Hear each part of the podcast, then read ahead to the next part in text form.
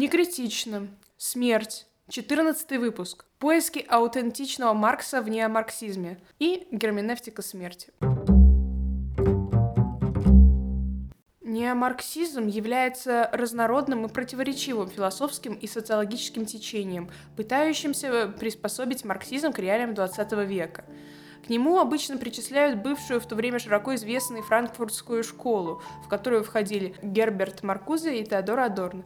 Также часто под неомарксизмом подразумевают соединение марксизма с неофрейдизмом, которые пытались осуществить Эрих Фром и попытки э, Жана Поля Сартра и Мориса Мерло-Понти дополнить марксизм экзистенциализмом. По периодике принято называть ранним неомарксизмом развитие марксизма до конца 30-х годов прошлого века. После 70-х считается, что наступает поздний марксизм, и, соответственно, где-то посередине находится обычный классический неомарксизм. К началу прошлого века, на самом деле, внутри рабочего движения намечались два разных истолкования марксизма — социал-демократическое и коммунистическое. Для первого был характерен отход от элементов диалектики, выдвигаемые марксизмом в качестве универсальной теории развития природы, общества и мышления, интерпретация марксизма в духе позитивизма или неокантианства. Социал-демократическое истолкование привело в конечном счете к доктринам современной социал-демократии в которых вообще нет ссылок на диалектику, пролетарскую революцию или диктатуру пролетариата. Современные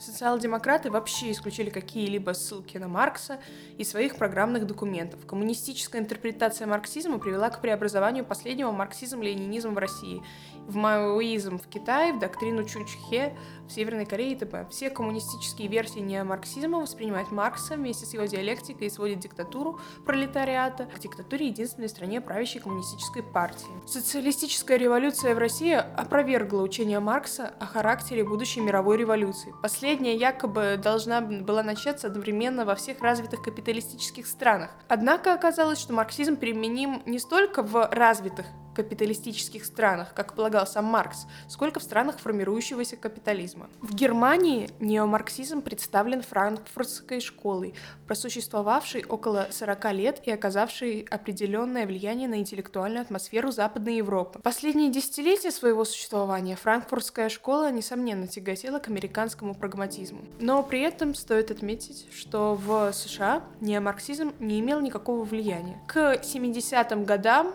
он растерял почти всех своих сторонников в Западной Европе. С постепенным разложением коммунистических режимов в странах бывшего социалистического лагеря э, неомарксизм все более становился историей, а не реальным учением. И несмотря на все горячие уверения представителей неомарксизма в верности аутентичному Марксу, оказалось, что они делают ту же работу, что и прямые противники марксизма. И те, и другие все с большей очевидностью обнажают расплывчатость и внутреннюю рассогласованность концепции Маркса, предсказывающий скорый и неизбежный переход от капитализма к коммунизму. К концу прошлого века сама реальная социальная история явственно обнажила утопичность марксизма и невозможность приспособить его к современной социальной реальности. Размышляя о смерти, один из э, представителей неомарксизма Эрих Фром писал, что разум человека — это его счастливый дар и проклятие в, том же, в той же мере, потому что заставляет вечно трудиться над разрешением неразрешимой дихотомии — Разум человека порождает многие проблемы, такие как жизнь и смерть, смысл существования и прочее. Человек, будучи оторван от природы, стремится обрести гармонию с миром, что также порождает проблему. Он направлен на слияние с миром и в то же время хочет сохранить свою индивидуальность и независимость. Таким образом, отчуждение предстает и как экзистенциальная проблема. Человек, можно сказать, уже по факту существования, является отчужденным от окружающего бытия. Невозможность разрешения экзистенциальных дихотомий заставляет человека по-разному реагировать реагировать на проблемы своего существования. Люди в своем стремлении преодолеть отчужденность от мира выбирают разные способы, нередко деструктивные, которые ведут к потере себя. И получается, что стремясь преодолеть одно отчуждение, люди приходят к другому. Таким образом, Фром рассматривает проблемы человеческого существования не только в контексте социально-личностных взаимодействий, но и в онтологическом плане. У Фрома личностные и онтологические характеристики с одной стороны дополняют друг друга, а с другой выступают в противоречии. Это является особенностью учения Эриха Фрома, которая выводит его за рамки психоаналитического метода. Теодор Адорно в своей работе «Негативная диалектика» в том числе размышляет о том, что произошло вообще с миром после Освенцима. И это очень известный его фрагмент, который мы сейчас расскажем, прочитаем, попытаемся истолковать. То есть здесь мы приводим фрагменты из э, его части после Освенцима э, и как-то их иногда комментируем. Аппаратом управления страны Германии э, произошло убийство миллионов, и это превратило смерть из категории чего-то естественного во что-то абсолютно ужасное, потому что до этого никогда еще смерть не пугала и не ужасала до такой степени. Больше не существует самой возможности появления смерти в жизни отдельного человека как того нечто, которое э, сообразно процессу его жизни. Индивид лишается последнего, самого скудного из того, что ему еще осталось в жизни.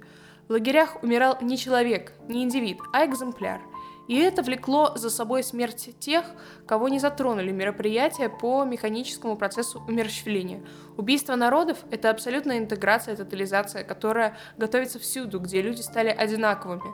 На человека наводит лоск, его шлифуют до тех пор, пока он, некое отклонение от понятия собственного абсолютного ничтожества, буквально не переплавляется. Свенцем утвердил философему чистой тождественности, которая есть смерть.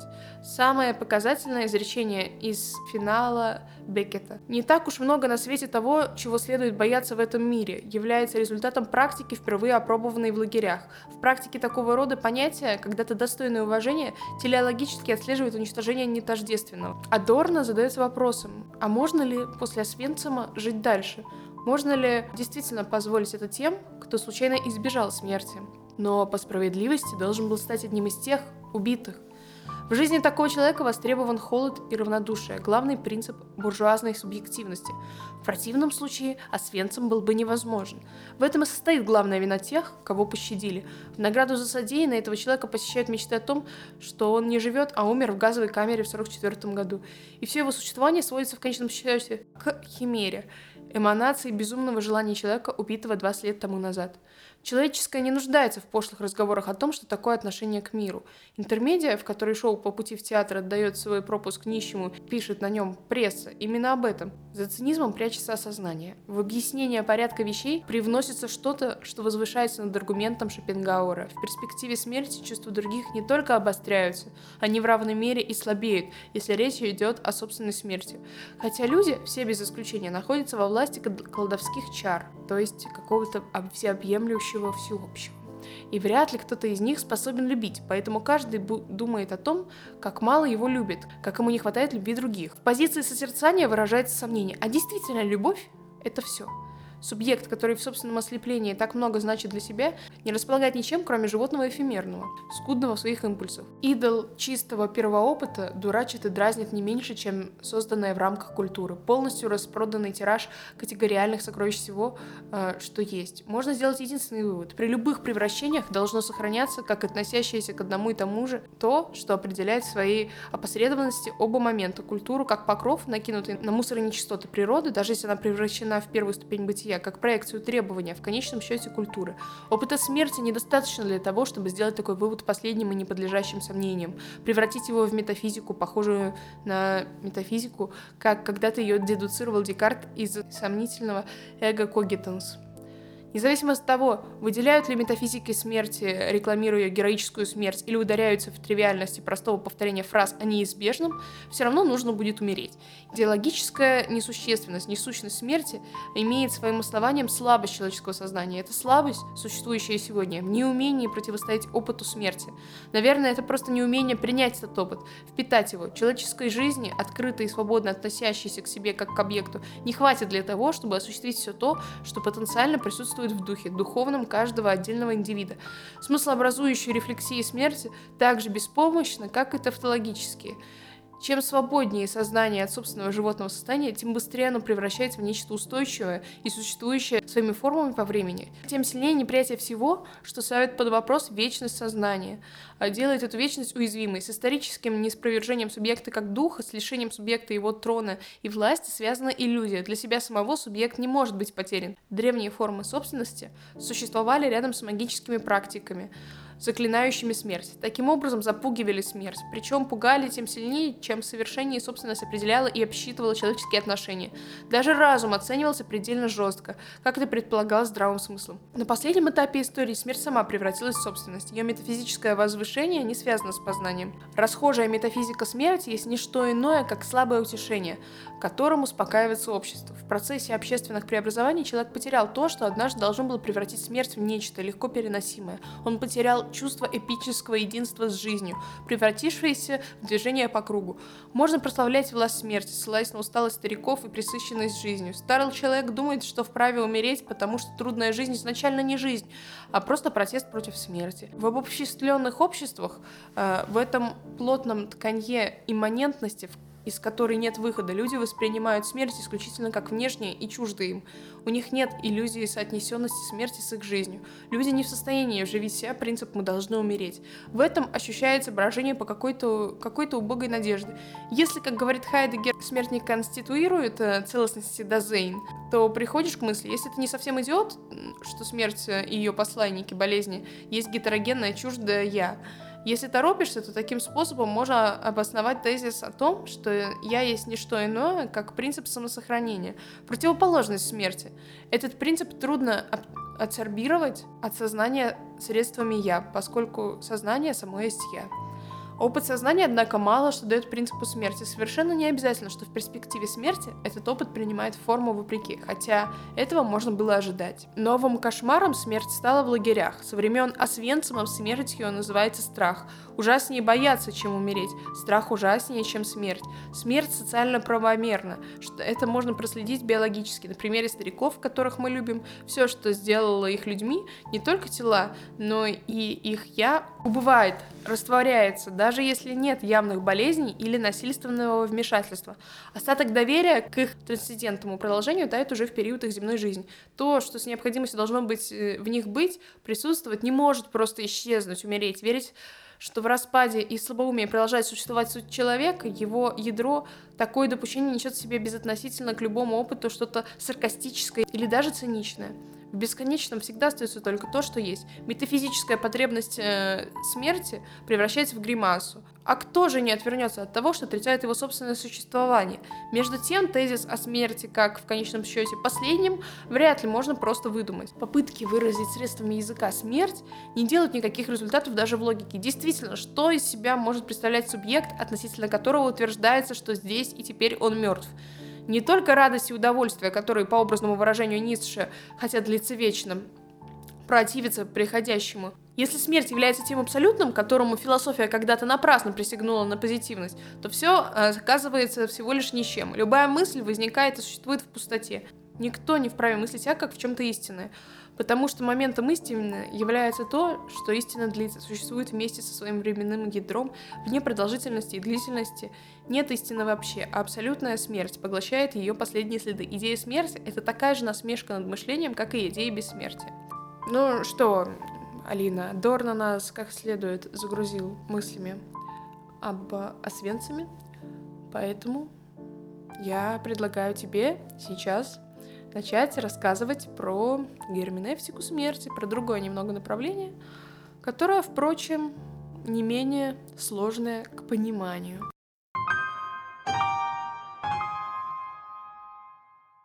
Герменевтика – это направление философии, которое исследует теорию практику истолкования, интерпретации и понимания.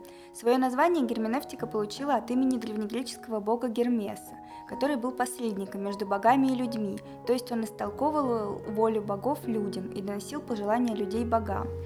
А основные вопросы герменевтики – это первое, как возможно понимание, и второе, как устроено бытие, существо которого состоит в понимании – Главной идеей герменевтики является следующая идея. Существовать значит быть понятым. Предметом а, исследования герменевтики, как правило, является текст. К ее фундаментальным понятиям относятся а следующее. Герменевтический треугольник – это взаимоотношения между автором текста, самим текстом и читателем. Герменевтический круг – это циклический характер процесса понимания. Герменевтика возникла вместе с появлением герменевтических ситуаций – случаев, когда необходимо правильное истолкование и понимание текста. Первыми герменевтами были средневековые теологи-схоласты, Фома Аквинский и другие, которые занимались расшифровкой смысла божественных идей, заложенных в тексте Библии. В число современных философов-герменевтов можно отнести Хайдегера, Гадамера, Ликера. Герменевтика, то есть толкование текста, имеет смысл при родственности душ автора и читателя. Если автор слишком далек от читателя, текст никогда не будет понят до конца при всех усилиях герменевтики, однако при полном сходстве автора и читателя в тексте не останется скрытого смысла, и он не будет нуждаться в толковании. Понимание текста осуществляется двумя путями или, возможно, их совокупностью. Это первый путь. Дивинация – это искусственное вчувствование, вживание в душу автора произведения. И второе – это сравнение, сопоставление фактов или каких-то других данных. Дивинация должна чередоваться со сравнением и наоборот. А, когда читатель окончательно поймет и логику языка, и душу автора, текст будет полностью понят. Взгляды раннего Хайдегера совмещают в себе герменевтику и экзистенциализм и посвящены бытийной, то есть онтологической, а не познавательной или гносеологической стороне герменевтики. Он вводит учение об экзистенциалах – условиях человеческого существования. Их два – положенность и понимание. Положенность значит, что человеческое бытие определено не мышлением, а фактом своего пребывания в мире. То есть человек в самом начале положен, то есть он есть, а зачем уже он мыслит. Понимание значит, что человек обнаруживает, что он есть, становится понимающим, а понимание – это истолкование и интерпретация. Человек истолковывает свое бытие в мире а, определенным образом, и данное истолкование – это и есть понимание человеком смысла своей жизни, своего места в мире. Человеческое бытие по Хайдегеру изначально герменевтично, то есть оно основано на понимании. Ханс Гадамер призывал к тому, чтобы философия с позиции познания перешла на позиции понимания – Человеческое существование, в принципе, невозможно без переживания собственного бытия. В течение жизни человек, во-первых, накапливает опыт, причем большую часть этого опыта составляет а, наработанным другим поколением опыт, то есть его по-другому можно назвать опытом мира. Во-вторых, а, человек вносит свою частицу в опыт мира. Передача опыта мира от прошлых поколений к настоящим и от настоящих к будущим осуществляется главным образом через книги, тексты, то есть язык. Следовательно, толкование языка текстов, его понимание должно стать одним из ведущих направлений философии. Центральное понятие философии Поля Рикера – это личность. Личность – это творец всей человеческой культуры.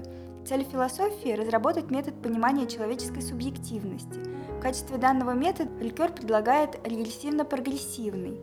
Суть этого метода состоит в том, чтобы понимать человека через его измерения – прошлое, настоящее и будущее. В герменевтике, как известно, принято в качестве фундаментальной предпосылки условия понимания вообще указывать язык. Последовательное проведение этой точки зрения ведет к полаганию языка домом бытия по Хайдегеру и к антологизации понимания.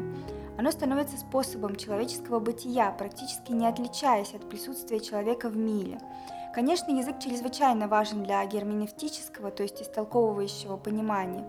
Это с одной стороны. С другой, когда Гадамер обнаруживает понятие герменевтического опыта, и в связи со структурой этой опыта, этого опыта герменевтическое первенство вопроса, он в конце концов констатирует, что вопрос сам напрашивается, или что текст задает интерпретатору вопрос, а это в свою очередь свидетельствует об исконности беседы, об изначальной вовлеченности в предание, в традицию, и теперь, быть может, утраченную традицию, то есть об особого рода ситуации. Ситуация всегда чья-то, в определенное время и в определенном месте, а поскольку она тождественна восприятию, про и переживанию себя, она уникальна. Нельзя войти дважды в одну и ту же ситуацию, как в одну и ту же реку. Человек является субъектом ситуации, а, хотя это может быть и коллективный субъект. Но это субъект не, во, не в нововременном, а в античном смысле как подлежащее, как то, что ее держит или выдерживает и несет, или выносит в смысле терпения. То есть как то, относительно чего происходящее останавливается. Исходное бытийное понимание, выступающее по отношению к герменевтическому как предпонимание, есть отношение сознания человека, разворачивающего перед ним окружающий мир и, человеческого, и мир человеческого тела, заведомого в нем пребывающего – Принципиально важно в данном случае, что именно в рамках отношения бытийного понимания сознание и тело, телесность, конституируются как э, таковые, То есть не так, что сознание и тело как-то существуют вне этого отношения, устанавливают его между собой. Получается, что понять смерть значит истолковать ситуацию смерти как завершающую, терминальную ситуацию жизни. Сомнение в осуществимости намерения понять смерть, тем не менее, остается, хотя и приобретает новую форму. А возможно ли ситуация смерти? Вокруг чего она могла бы образоваться? Уже старая формула «не следует бояться своей смерти, потому что когда я есть, ее нет, а когда она есть, меня нет», по сути отвергает такую возможность. В наш век, например, а, Бахтин утверждал, что смерть не может быть фактором самого сознания. Сознание по самой природе своей не может иметь осознанного же, а, то есть завершающего сознания начала и конца, находящегося в льду сознания как последний его член, сделанный из того же материала, что и остальные моменты сознания. Смерти же изнутри, то есть осознанной своей смерти, не существует ни для кого, ни для для умирающего, ни для других не существует вообще. Пусть так, но при этом э, непонятно, что же делать с достаточно обширной литературой, излагающей, интерпретирующей опыт смерти изнутри. В 1975 году в США огромную популярность получила книга э, Моуди «Жизнь после смерти», в которой он изложил результаты своих бесед с людьми, пережившими состояние клинической смерти. Ему удалось выявить ряд наиболее типичных элементов – Человек, умирающий в сознании, слышит происходящее вокруг него, в том числе и слова о том, что он умер. Он слышит неприятный шум, громкий звон или жужжание, иногда музыку. Часто у людей возникает ощущение быстрого движения через некое темное несимметричное пространство которое ассоциируется с колодцем, туннелем, ущельем и тому подобным.